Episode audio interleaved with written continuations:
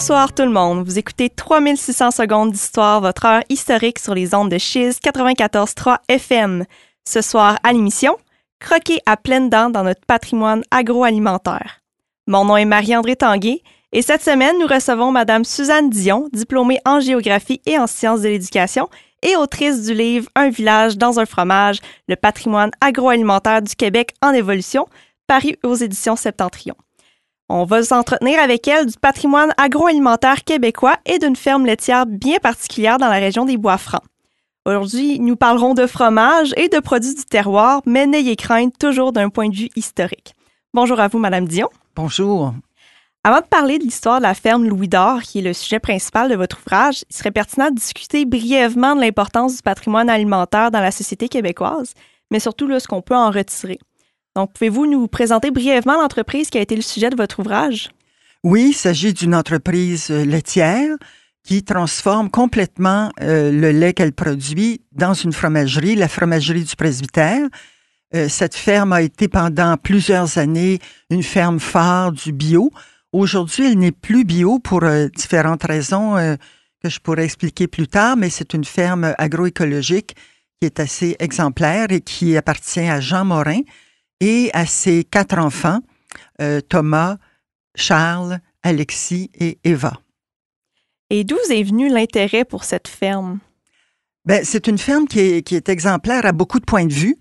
Euh, bon, D'abord parce qu'elle a initié euh, les, le, le, bio dans le domaine, dans le domaine de l'élevage laitier. Là, elle a été pendant longtemps une ferme qui, qui dirigeait un peu le mouvement. Euh, c'est Jean Morin avec d'autres euh, producteurs euh, laitiers qui ont fondé aussi la fromagerie L'Ancêtre. Et puis, elle est aussi intéressante parce que en suivant chacun des, chacun des, chacune des générations plutôt, à partir de l'arrière-grand-père de Jean Morin, qui est arrivé en 1868 à Sainte-Élisabeth de Warwick, à ce moment-là, c'était déjà quelque chose d'intéressant. Alors, j'ai pu suivre chacune des générations et ainsi euh, suivre l'histoire euh, de l'agriculture du Québec, l'histoire des mm-hmm. fromages, de la région, etc. C'est quoi exactement que vous souhaitiez transmettre à vos lecteurs et vos lectrices avec votre livre? Bien, euh, je voulais d'abord, moi j'ai beaucoup d'estime, beaucoup d'admiration pour les agriculteurs qui, qui innovent et qui développent des produits différents et plus adaptés là, au goût actuel. Mm-hmm. Alors ça, c'était déjà, je voulais partager euh, cette euh, admiration. Et puis, euh, je voulais aussi en même temps favoriser la compréhension des enjeux actuels de l'agriculture. Il y a beaucoup d'enjeux actuels qui s'expliquent dans l'histoire. Mm-hmm. Alors, je trouvais important de, de, de, parler de, de l'histoire de l'agriculture, qui est beaucoup l'histoire du Québec, parce que notre histoire, elle est beaucoup rurale. Oui, vraiment. Euh, maintenant, là, on, bon, on a parlé là, qu'est-ce qui est important avec l'agriculture, mais pourquoi qu'il faut s'intéresser au patrimoine agroalimentaire, nos produits du terroir, euh, autant leur histoire, mais leur place dans la société contemporaine? Ben, D'abord, c'est parce que c'est notre alimentation à, tous, à tous les citoyens. Et puis, euh, c'est notre autonomie alimentaire aussi. Là, c'est un concept qui est euh, revenu pas mal au moment euh, de la pandémie parce qu'on a vu que pour euh, s'alimenter, il fallait compter aussi sur nos propres produits. Alors, comme le territoire agricole du Québec, c'est très petit, c'est 2% de notre territoire mm-hmm. total. Et c'est un territoire qui est en région nordique, donc il faut en prendre soin parce que si on veut avoir une certaine autonomie alimentaire, il faut, faut conserver cette ressource-là. Et puis, c'est nos paysages aussi. Euh, ce sont nos régions, notre culture. Oui, et puis justement, vous venez de mentionner, on est un territoire nordique, donc ça, ça amène déjà son lot de défis dans l'agriculture. Oui. Euh, on, connaît l'importance de, consommer des aliments qui sont plus locaux, autant pour l'économie, mais aussi pour l'environnement. Oui. Mais ici, on n'est pas capable de, de, cultiver à l'année, ce qui est vraiment dommage. Donc, je pense que c'est aussi avec des, des agriculteurs comme Jean Morin et euh, les autres membres de sa famille, qu'on va parvenir à trouver des solutions pour... Euh, pour élargir notre autonomie alimentaire. Si elle n'est pas complète, au moins l'agrandir. Mhm. Donc, euh, partons maintenant en musique avec la pièce Il y avait un jardin de Georges Moustaki. Bonne écoute. chanson pour les enfants qui naissent et qui vivent entre la scie et le bitume, entre le béton et l'asphalte, ne sauront peut-être jamais que la terre était un jardin. Il y avait un jardin qu'on appelait la terre. Il brillait au soleil comme un fruit défendu. Non, ce n'était pas le paradis ni l'enfer. Ni rien de déjà vu ou déjà entendu. La la la, la la la, la la la. Il y avait un jardin, une maison, des arbres. avec un lit de mousse pour y faire l'amour. Et un petit ruisseau roulant sans une vague. Venait le rafraîchir et poursuivait son cours. La la la, la la la, la la la. Il y avait un jardin grand comme une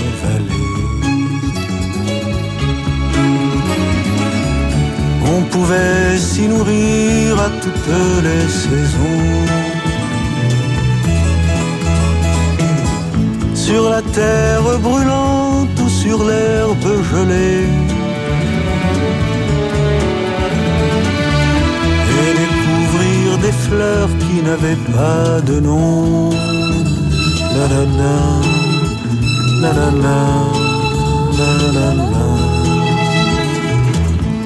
Il y avait un jardin qu'on appelait la terre. Il était assez grand pour des milliers d'enfants.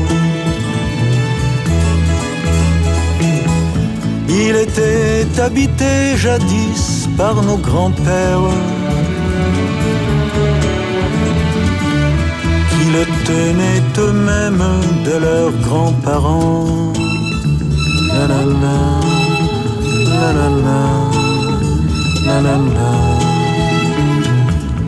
Où est-il ce jardin où nous aurions pu naître? Où nous aurions pu vivre insouciants et nus Où est cette maison, toutes portes ouvertes? Que je cherche encore et que je ne trouve plus.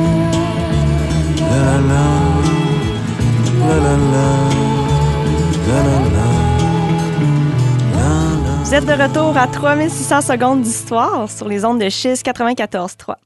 Euh, je suis en studio avec Madame Suzanne Dion. On a fait l'introduction sur le sujet euh, de son livre Un village dans un fromage. Et maintenant, on va retracer l'histoire de la ferme Louis d'Or en, com- en commençant par l'établissement des premiers morins sur la terre familiale des Bois-Francs.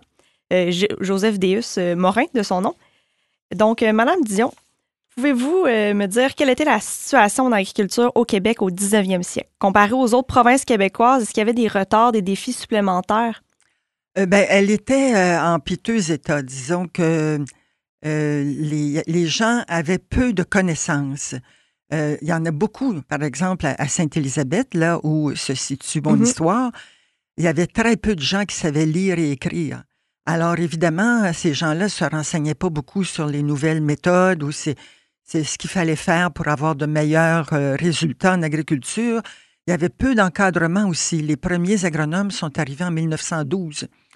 Euh, 1911. Ouais. Euh, alors, euh, il y avait peu de soutien pour eux euh, et les rendements étaient, euh, étaient assez catastrophiques là, parce qu'on faisait euh, peu de rotation, on utilisait très faiblement les engrais. Alors, les gens étaient pauvres. Dans la région, là, il y a des gens qui n'avaient pas d'argent pour acheter leurs semences. Alors, évidemment, il n'y avait pas des résultats euh, Mhm. extraordinaire. Euh, même le lait était de mauvaise qualité. En- pendant un bon moment, euh, quand on s'est mis à fabriquer des fromages pour l'exportation, les fromages de l'Ontario étaient beaucoup plus euh, appréciés en Angleterre, par exemple, que les nôtres, parce que la qualité du lait n'était pas bonne. Ça devait causer des, des problèmes aussi là, pour ce qui était de l'alimentation locale. là, un- des, des produits de mauvaise qualité, ça devait avoir un impact sur la santé aussi. J'imagine peut-être la mortalité infantile à cette époque-là. Ah ben oui, à cette époque-là, toutes les familles perdaient quelques Mhm. enfants. Là. Ouais. Quand on regarde euh, les, euh, que les familles, il y, a, il y a toujours deux, trois enfants qui sont morts en bas Mhm. âge. C'est peut-être pas toujours à cause de ça, mais je sais qu'à Montréal, il y avait eu des, euh, euh, des études plus euh, précises et puis euh, la mortalité infantile là, était, euh, était très forte et reliée à la mauvaise qualité de l'eau et du lait. Mhm. C'était pour ça d'ailleurs, si je me trompe pas, qu'on avait commencé à promouvoir le lait pasteurisé là, pour l'alimentation des. Oui, jeunes enfants. oui, effectivement. Et euh, il y a eu aussi beaucoup de- d'efforts de, la part du ministère de l'Agriculture du Québec pour améliorer ces pratiques-là. Là, évidemment, je vous parle du euh, fin 19e, début 20e, mais ça s'est amélioré parce que Ouais. on, a, euh, on a créé des, des cours pour les fabricants de fromage, pour... il y a eu aussi beaucoup de- d'efforts de, toutes sortes de- d'organisations pour améliorer les pratiques agricoles. Mhm. Comment Joseph Deus est parvenu à s'établir sur la Terre? Et aussi, là, c'est qui sa famille, qui l'accompagnait? Pouvez-vous nous faire un petit, un petit portrait là, de la famille Morin? Oui, ben lui, il est arrivé seul de Saint-François de Montmagny. Il, est, il avait à ce moment-là un cheval, une carriole et 500 dollars. Mais 500 dollars, c'était beaucoup pour le. Je sais pas euh, si c'était un héritage qu'il avait eu ou s'il avait travaillé euh, ailleurs. Peut-être qu'il avait travaillé dans des chantiers Ouais. ou je ne sais. Je ne- ça, on, on ne le sait pas, mais il y avait quand même. euh, il n'était il était pas démuni, là. Il était un peu mieux euh, nanti Ouais. que les gens autour de lui. Il y a un cousin qui est arrivé en même temps que lui et il y avait d'autres francophones qui venaient s'établir. C'était un, un endroit qui, qui avait été distribué plutôt à des anglophones. Et là, ces gens-là repartaient et euh, vendaient leurs terres à, à des gens qui venaient de, de la plaine du Saint-Laurent euh, euh, les, euh, les Canadiens français là, euh, euh, n'avaient plus de terre à donner à, leurs, euh, à leurs enfants. Alors, euh, quand il est arrivé là, il y avait déjà une maison qui était un peu, euh, qui était à moitié construite et puis un bâtiment de ferme aussi. Alors, euh, et puis un petit peu de défrichement autour de ça. Mais son premier euh, travail, ça a été de, de couper les arbres, de faire de la terre neuve, de dessoucher. Et il s'est marié deux ans plus tard. Oh. Euh, sa femme, c'était une femme de la, de la région où c'était établi ou c'est Euh, une un femme petit qui. peu plus loin, euh, dans- en allant vers Mégantic. Alors, je ne sais pas comment il s'était connu. Euh, ce qu'on sait, c'est que deux ans plus tard, il s'est marié avec cette Célina, Mhm. qui devait être, elle aussi, pas mal vaillante parce que ils ont eu plusieurs enfants euh, dans une maison au départ là, qui était pas trop chaude euh, en hiver. Ouais. Et puis, euh, lui, il était secrétaire trésorier d'à peu près tout ce qu'il y avait dans, dans la paroisse, là, commission scolaire, municipalité. euh, et les réunions se faisaient chez lui. Donc, euh, Célina, là, elle a dû recevoir pas mal de monde euh, dans sa vie. Il y avait un bureau de poste aussi dans cette petite maison. Elle savait euh, accueillir les gens. Oui. Euh, moi, j'ai- une autre question, en fait, là, qui vient de me, me venir en tête.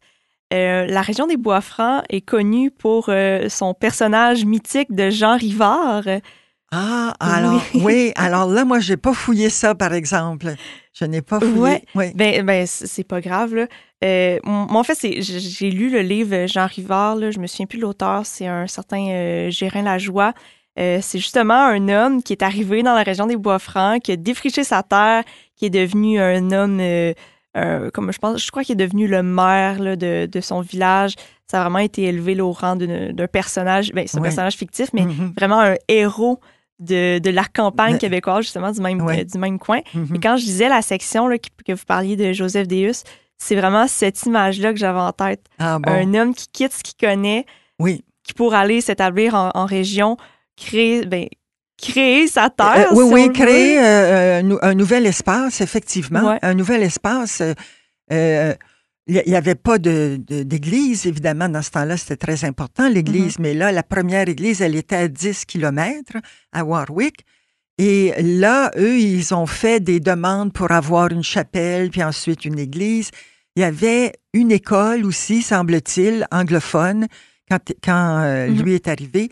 Et quand il est mort, il y avait cinq euh, écoles dans, dans la paroisse. Oh. Alors ça, c'est ils ont créé ça aussi, Mhm. là. Euh, à un moment donné, ils ont eu une salle paroissiale, ils ont ils avaient des clubs aussi, là, même euh, une un club de hockey. ils ont ils ont créé tout parce qu'il y avait il y avait rien. Mhm. On pourrait presque dire que le personnage de Jean Rivard, c'est un miroir de Monsieur Joseph Deus. Oui, oui, oui. Mhm. Est-ce que vous pouvez nous parler justement du rôle social de la famille de Joseph Deus euh, à Sainte-Élisabeth, euh, leur implication dans la communauté et tout ça? Euh, Elle a été très grande tout au long de l'histoire. D'abord, ce Joseph Deus, lui, il était secrétaire trésorier de tout. Mhm. Euh, aussitôt qu'il y avait une lettre qui s'écrivait au gouvernement pour avoir un subside ou bien une lettre à, à l'évêché pour avoir je ne sais trop quoi, euh, là, c'était lui qui signait ça parce que il y avait très peu de gens dans, le- dans la paroisse là, qui savaient lire Mhm. et écrire. Et il, il avait un grand sens euh, civique aussi, là. Euh, le- plusieurs, euh, euh, plusieurs données vérifiables Ouais. l'attestent. Et, et ensuite, son fils, Louis, la deuxième génération de ma, de ma famille, là, lui aussi, il a, il a fondé la Caisse populaire avec, avec sa femme. Euh, il a continué aussi à exercer les rôles que son père euh, exerçait. Ses frères aussi, il y en a qui ont été maires de, la, Mhm. euh, de, de- de la paroisse. Et puis, ça a continué ça euh, tout le temps. Et puis, jusqu'à Jean Morin, là, qui a été aussi euh, instigateur de plusieurs projets dans, le, euh, dans la paroisse, qui aujourd'hui, évidemment, étant donné euh, cette fromagerie, là, euh, il, a pu, euh, il a pu aussi euh, sauver euh, l'église euh, du village, la, la- euh, le, le- voyons, la- le presbytère Ouais. et, et le magasin Ouais. général aussi, qui sont vraiment le cœur du village. Mhm. Et aussi, euh, dans votre livre, vous parlez des femmes de la famille. Oui. Quelque chose que j'ai vraiment énormément apprécié. Euh, L'histoire des femmes, on, on essaie de la pousser davantage là, pour montrer l'importance que les femmes ont eue dans leur société.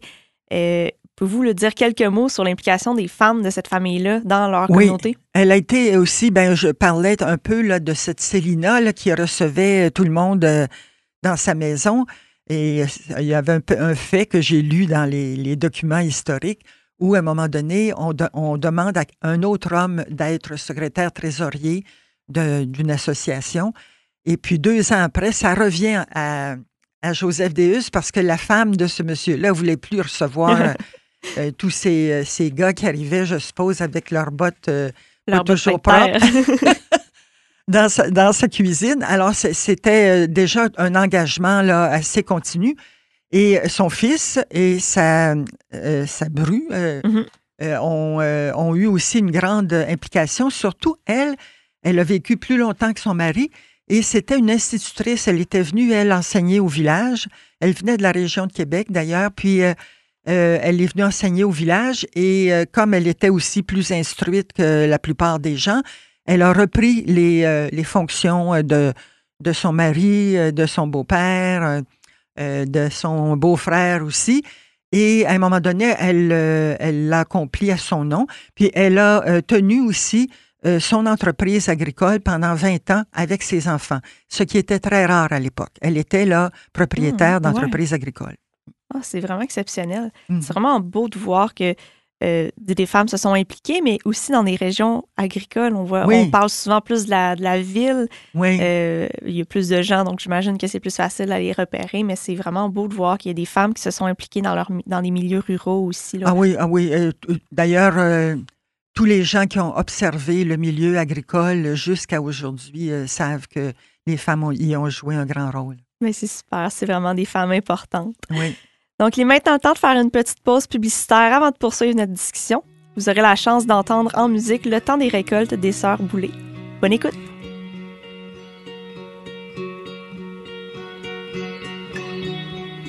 La grande ours sur le front et l'octant dans la main.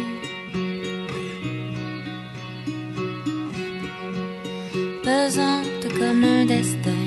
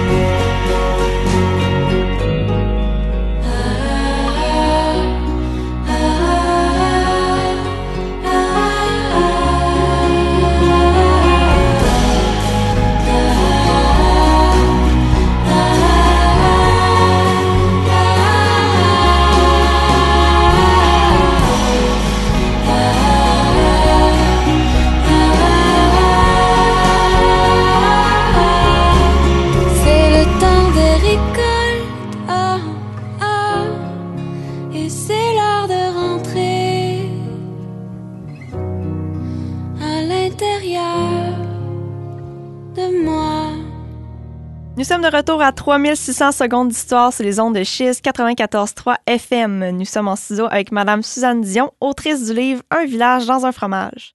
On a préalablement établi les prémices de l'établissement de la ferme Louis d'Or dans les Bois-Francs et il est maintenant le temps de parler plus précisément de la situation de l'agriculture dans le Québec du 20e siècle.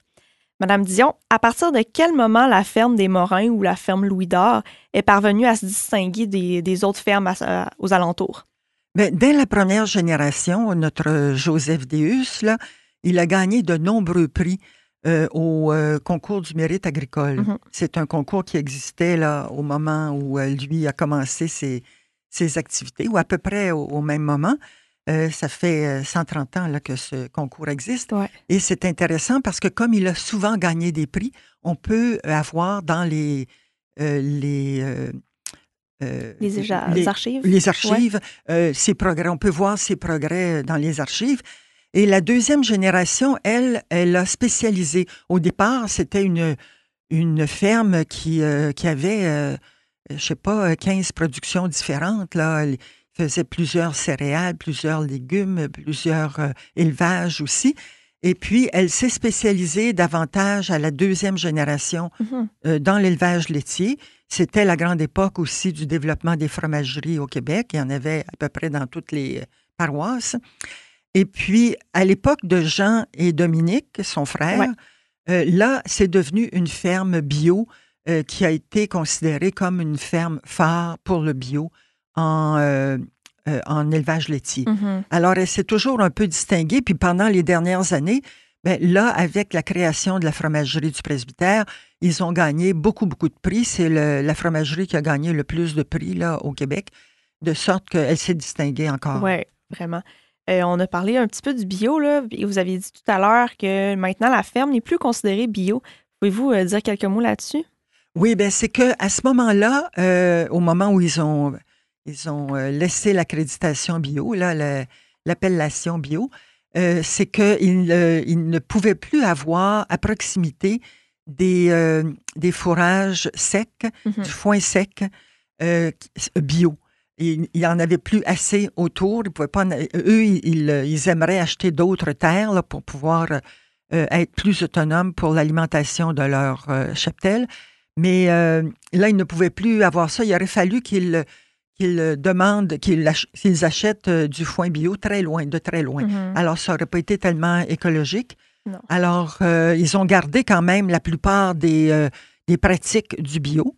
Et puis, euh, là, maintenant, euh, ils, ils ont, par exemple, l'appellation fromage fermier parce que tout le, tous les fromages qui sont euh, produits à la fromagerie du presbytère sont faits avec le lait des, euh, des vaches Ouais, de, vaches de la ferme Louis d'Or. Euh, Il n'y aurait pas justement un moyen de. euh, quand quand j'étais en train de le lire, je pensais, mais peut-être qu'ils pourraient eux-mêmes semer du foin avec des semences bio et récolter. Ah ben ils en font, ils en font de- Ouais. du foin, oui, c'est ça. Mais ils en font pas suffisamment Ah, ça. pour, euh, euh, pour nourrir l'ensemble Hmm. euh, de, de l'élevage qu'ils ont maintenant parce que ça a grossi. Au point de départ, ils ne pensaient pas avoir une fromagerie aussi, euh, disons, euh, aussi importante. Ils pensaient peut-être transformer la moitié de leur lait à la fromagerie, mais euh, il y a eu des grands succès, surtout avec le fromage Louis d'Or et le, le bleu d'Élisabeth. Ça a été de, de très grands succès. Ils Ah oui, ont tout le temps gagné des Je le prix. connais, celui-là. Oui, c'est ça, exactement. Ce sont de très bons fromages. Alors là, maintenant, ils, ils ont un plus gros cheptel. Et aussi, évidemment, quand les enfants, les quatre enfants de, de Jean Morin sont, euh, se sont établis, bien là, ça fait maintenant euh, cinq familles là, qui, euh, Mhm. qui vivent de cette ferme. Alors, il faut que quand même il y ait un certain, une certaine envergure à la production. Ils ont combien de bêtes là, actuellement, là, approximativement? Là? Oh, actuellement, je pense que c'est autour de 200, mais je suis pas certaine parce que euh, ça change. euh, il y a beaucoup de choses qui Ouais. changent dans cette euh, entreprise aussitôt qu'on est quelques temps avant euh, sans, sans y aller. Et là, ben, j'ai pas demandé récemment. Alors, c'est quelque chose comme 200. C'est bon. Quels ont été certains des freins économiques là, pour les agriculteurs, ah, les agriculteurs, excusez-moi, dans la deuxième moitié du 20e siècle? Et comment ça s'est manifesté, ces freins économiques-là? Ben, le, le gouvernement a cherché beaucoup de moyens, surtout au début du 20e siècle, là, au, euh, pour, pour soutenir le, le revenu des agriculteurs, qui était vraiment très bas. Et on a essayé de au moins avoir un revenu qui, euh, qui était euh, équivalent à celui d'un ouvrier spécialisé. Ça a été la, le- le- la démarche là, de l'UPA surtout, et ils y sont arrivés. Maintenant, euh, le revenu des agriculteurs est même un peu plus élevé que celui des citadins et des, des autres ruraux. Mhm. Alors, euh, ils ont at- atteint ça. Mais euh, euh, évidemment, ces programmes-là, la plupart des programmes qui ont été mis en place datent d'une cinquantaine d'années. Alors, ils ne correspondent plus tout à fait aux contraintes de, de l'agriculture, surtout des, des demandes des consommateurs Mhm. actuels. Ouais. Alors là, il faudrait que ce soit revu en profondeur, ce qui n'est pas encore fait. Mhm. Et aussi, euh, il y a certaines normes là, que je crois qui devraient être vues. là. Vous parliez qu'il y avait des, des- des grosses différences des normes en agriculture au Québec versus en Ontario. Euh, surtout là, pour ce qui était de l'engrais que vous parliez. Est-ce que ça ferait partie des choses Ah. qu'on devrait peut-être euh, Oui. revisiter en tant que société euh, québécoise? Oui, oui, oui. Ça, ce sont des informations qui nous viennent des agronomes spécialisés qui euh, indiquent qu'on utilise trop d'engrais ici. Mhm. Les- le conseil en, en agriculture euh, favorise une utilisation excessive d'engrais chimiques, Ouais. ce qui euh, a une influence assez euh, négative là, sur les cours d'eau et tout ça. Et, et là, il y, aurait, il y aurait à changer des choses, effectivement. Il faudrait que le conseil soit un peu plus indépendant. Et, mais là, il y a du travail à faire. ouais. Et vraiment, quand, quand je disais ça, c'est des chiffres qui m'ont vraiment surprise. Oui, Euh, je trouvais ça un peu désolant parce que je me dis que les agriculteurs, c'est eux qui nourrissent la population. Euh, je- selon moi, ils ont- il y aurait un certain devoir là, pour entretenir la terre, mais je, je veux dire, les- ces normes-là, c'est pas eux qui décident. Mais je, je trouvais ça assez, euh, assez choquant de voir que les personnes, les, les personnes là, qui régissent tout ça, les normes en agriculture, donnent des, des normes excessives comme ça pour les engrais. Je me serais dit que ça aurait dû être l'inverse, qu'on promouvoit une agriculture, agriculture là, avec euh, moins d'engrais chimiques possible. Oui, ça, ça devrait être ça. Et ce que je, je donne aussi comme information dans le livre, c'est qu'avec des conditions pédologiques et climatiques semblables, Mhm. les, euh, les agriculteurs américains ou ontariens en utilisent deux fois moins avec les mêmes résultats. Ouais. Alors, ça veut dire que les agriculteurs du Québec paient aussi pour ces en- engrais-là, paient, Ouais. paient trop. Euh, pour euh, ces engrais-là. Et ensuite, euh, il y a des, des effets sur l'environnement qu'il faudrait contrôler effectivement. Oui, vraiment. Comment les instances gouvernementales et les législations ont aidé la, la production et les opportunités pour les petits agriculteurs? Euh, pour les petits agriculteurs, euh, uniquement, euh, je dirais qu'il y, a- il y a encore des manques, pas mal, parce que le, le soutien à l'agriculture est, est fait par un programme qui s'appelle l'ASRA, euh, qui compense là, les différences entre le prix du marché et le prix euh, de revient d'un produit.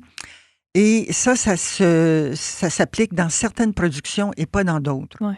Alors, le soutien économique là, à l'agriculture va beaucoup euh, au porc, au maïs, à certaines productions. Et, et ça n'a pas toujours que des effets positifs, ce- ce- cette façon de voir-là. Et puis, ça, étant donné que ça soutient certaines euh, productions et pas d'autres, ça soutient aussi certaines régions et pas d'autres. Mhm. Alors, les régions périphériques euh, sont euh, perdantes dans la forme de soutien qu'on a actuellement de l'agriculture. Je pense aussi que c'est pour ça que, ben, du moins, le moi, ce que j'ai observé là, en étant dans une région euh, agricole, la, la production, c'est majoritairement euh, du porc et euh, du maïs. Oui. Probablement parce que c'est justement plus facile d'avoir euh, du soutien financier du Oui, gouvernement. pa- exactement, parce que là, il y a moins de risques pour les Mhm. agriculteurs, étant donné qu'ils sont sous ASRA. Et il y a d'autres entre d'autres productions aussi. Mais si, par exemple, on subventionnait la ferme dans son identité, non pas des productions, Uh-huh.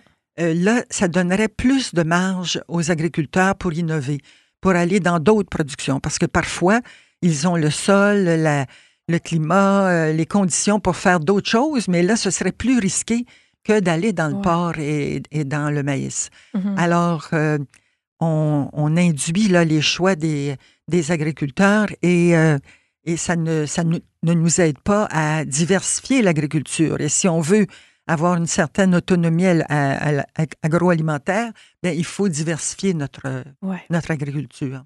Dans votre ouvrage, vous parliez là, des. euh, ce que j'avais compris, là, euh, les petits producteurs, ils- ben, en fait, les producteurs doivent acheter un certain nombre de quotas pour pouvoir vendre Oui. leurs produits.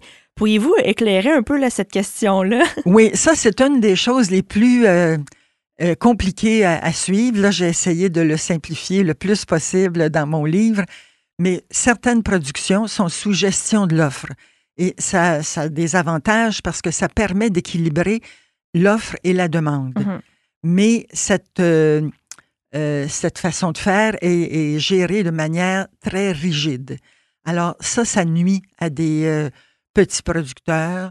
Par exemple, dans le lait, il n'y a pas un litre de lait qui peut se produire sans être, sans avoir un quota. Oh. Or, ces quotas-là coûtent cher quand même. Mhm. Alors, euh, c'est, euh, ça nuit à, à l'innovation, ça nuit à l'entrée des jeunes en agriculture. Mais évidemment, ça ne veut pas dire que la gestion de l'offre est à mettre de côté parce qu'elle elle rend aussi de, de grands services. Ouais. Mais ce serait bien qu'elle soit gérée de manière un peu plus souple. Mhm. En quoi les périodes d'établissement euh, de Jean, euh, Joseph Deus sur, sur sa, sur sa ferme et euh, sous la direction de Jean Morin, euh, Jean et Dominique Morin, oui, euh, se ressemblent? Qu'est-ce qui- c'est quoi les ressemblances entre ces deux périodes-là? Ah oui, ah ben d'abord, euh, moi ce que je trouve qui, qui s'est poursuivi tout au long de leur histoire, c'est leur intérêt pour, pour la connaissance. Ouais. Évidemment, une conna- la connaissance qu'on peut acquérir à l'école, dans des, euh, des programmes spécialisés, mais aussi par des voyages, par des contacts avec euh, euh, des agronomes, des spécialistes et tout ça. Alors ça, ça les a caractérisés euh, depuis le début. Ouais. Ce sont des gens qui ont favorisé la connaissance tout le temps. Euh, ensuite, ils ont... c'est ce qui leur a permis d'ailleurs d'innover, de constamment Ben oui. innover. Là. Avoir des nouvelles connaissances, ça permet de se mettre à jour sur ce Ben que oui, les autres font. c'est ça, là, exactement, c'est ça. Ben oui. Et puis aussi, ils ont depuis le début un certain sens de l'esthétique. Par exemple, les, les, euh, érables qui sont dans le centre là, de- du village, c'est ça commençait à être planté par Joseph Deus à, à son époque. Ouais. Alors, évidemment, ça crée une atmosphère dans le village. Puis je voyais récemment les plus jeunes, là, la cinquième génération, ils ont construit une nouvelle étable là, très euh, high-tech. Ouais. et ils ont euh, planté des érables dans le chemin pour se rendre à Ben leur étable. Alors, j'ai trouvé ça super parce que dans quelques années, ça va être très beau, ça. Ouais. Actuellement, euh, évidemment, là, il y a, y a pas. Ils ont mis ça dans un, un champ qui était Mhm. pas loin de chez eux, mais qui, où il n'y avait pas d'arbres, évidemment.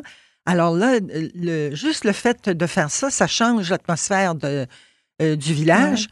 Euh, c'est aussi des gens qui ont eu toujours un sens civique, un sens d'aide à leur région, à leur village, très attachés à leur village, qu'ils veulent faire vivre. Euh, des gens très généreux aussi et très accueillants depuis le Ouais. début. C'est vraiment euh, ce que je, je remarquais, c'est vraiment des gens qui ont la communauté à cœur. Oui, oui. Euh, la, la partie là, que vous parliez, là, les, la poutine ou les, le fromage en crotte là, Ouais. devant, la- devant le, le- le presbytère, c'est vraiment, on accueillait les gens pour faire une Oui. petite fête en fin de soirée. Je, Oui, je oui. trouvais ça vraiment beau. C'est une, une des choses de la vie rurale que je trouve magnifique. Oui, la effectivement. communauté. là. Oui, effectivement. Et là, eux, maintenant, ils accueillent des gens qui viennent d'un peu partout euh, dans la région, puis même de très loin. Moi, j'ai amené des amis là-bas Mhm. qui ont tout le temps trouvé ça formidable parce que euh, c'est une euh, un genre de un genre de rassemblement qu'on voit nulle part ailleurs. Ouais. Mm. Et aussi, c'est quoi qui les distingue, là, les- ces, ces deux périodes-là? Parce qu'évidemment, ils sont à des, des époques différentes. Il doit y avoir des choses euh, différentes dans ces, dans ces deux cas-là. Alors là, qu'est-ce qui les distinguerait? Euh, ben, évidemment que euh, maintenant, il faut tenir compte de beaucoup de politiques extérieures. Il n'y avait rien au moment de Joseph Deus, là. et- mais maintenant, il y a beaucoup de politiques, il y a des changements internationaux, il y a des... Alors ça, c'est sûr que c'est plus préoccupant. C'est d'autres types de préoccupations que du temps de Joseph Deus. Oui. Mhm. Ça, ça c'est une, une distinction, mais ils ont toujours un genre d'équilibre, eux. Ce ne sont pas des gens qui ont grossi leur entreprise de manière, Ouais. euh, euh, disons, euh, fébrile, là, qui fait que ça met en, en cause un peu leur situation financière. Ce sont des gens qui ont, qui ont fait des choix équilibrés tout au long de l'histoire. Mais évidemment, ces choix-là sont plus difficiles. Il y a plus de composantes à considérer maintenant qu'au début. Ouais. Oui. Euh, ça, ça serait quand même euh, drôle, ben, pas drôle, mais spécial à imaginer dans quel contexte ça serait le plus difficile d'être un agriculteur? Est-ce que ça serait au 19e siècle ou maintenant? C'est des contextes vraiment différents. En effet, à l'époque, il fallait défricher, c'était beaucoup de travail, très Oui. difficile. Et ça demandait des capacités physiques aussi très fortes. Là. Oui. Euh, Aujourd'hui, moins.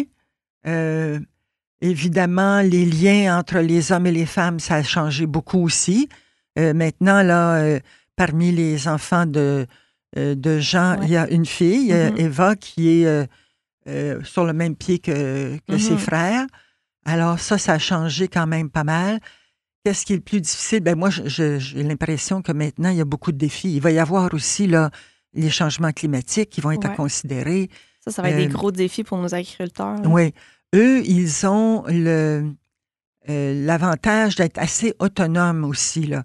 Euh, dans le fond, leur vrai défi, c'est de satisfaire les consommateurs, ce à quoi ils s'app- ils s'appliquent beaucoup. Mhm. Mais les changements internationaux ont moins de chances de les déséquilibrer que d'autres producteurs. Mhm. Avant de clore notre discussion, j'ai encore deux petites questions. Qu'est-ce qu'on doit retenir de l'évolution et de la pérennité de la ferme Louis d'Or? Euh, ben d'abord que au cours des ans, là, vraiment, pour chaque génération, ça a été une vraie vocation. Il faut, faut vraiment aimer son métier, il faut vraiment euh, euh, que ce soit euh, quelque chose qui nous intéresse profondément, ce qui a été le cas là, euh, euh, dans, dans cette famille-là.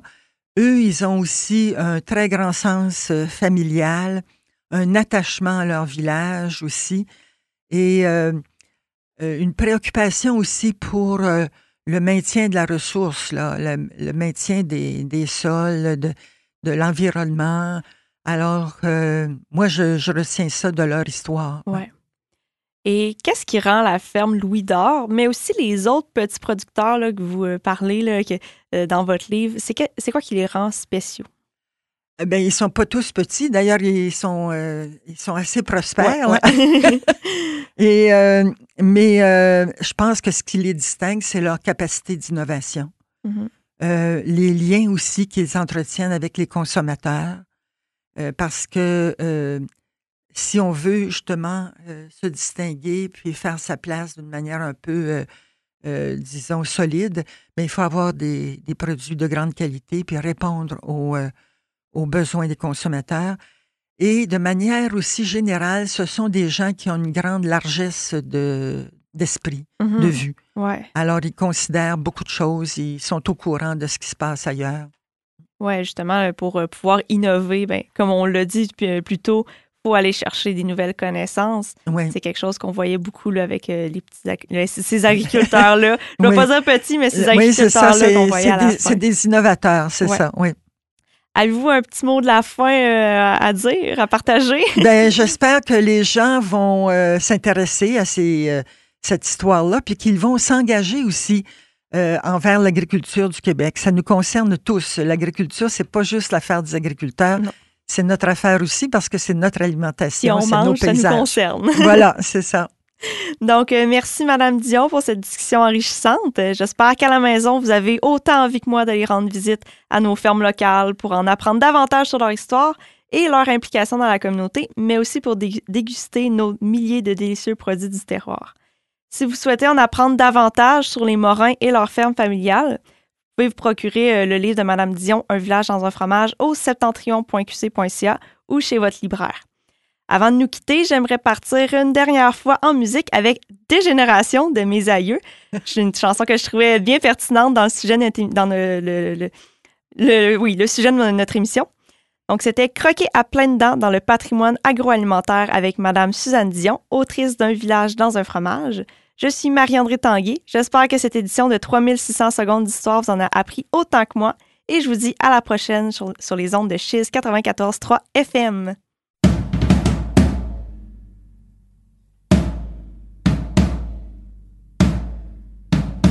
Ton arrière-arrière-grand-père, il a défriché la terre. Ton arrière-grand-père, il a labouré la terre. Et puis ton grand-père a rentabilisé la terre. Et puis ton père, il l'a vendu pour devenir fonctionnaire. Et puis toi, mon petit gars, tu sais plus ce que tu vas faire dans ton petit trois et demi, ben trop cher, fret en hiver. Il te vient des envies de devenir propriétaire et tu rêves la nuit d'avoir ton petit lopin de terre. Ton arrière-arrière-grand-mère, elle a eu 14 enfants. Ton arrière-grand-mère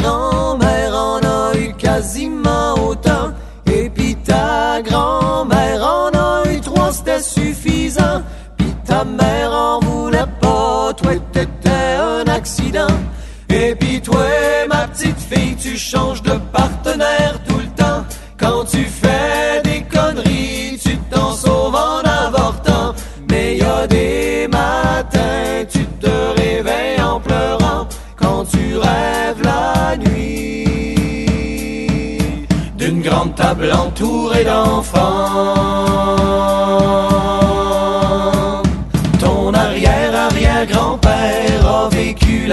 Misère. Ton arrière-grand-père, il ramassait les scènes noires.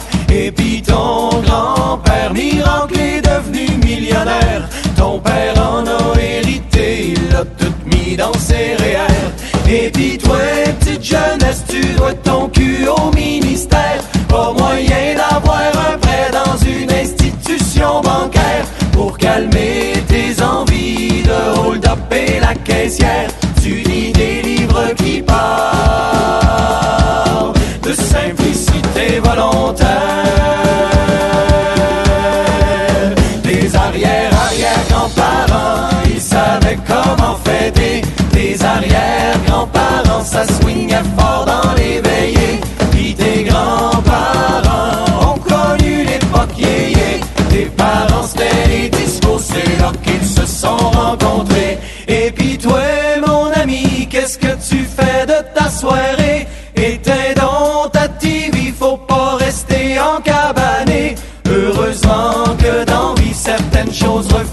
Changer. Enfile tes plus beaux habits, car nous allons ce soir danser.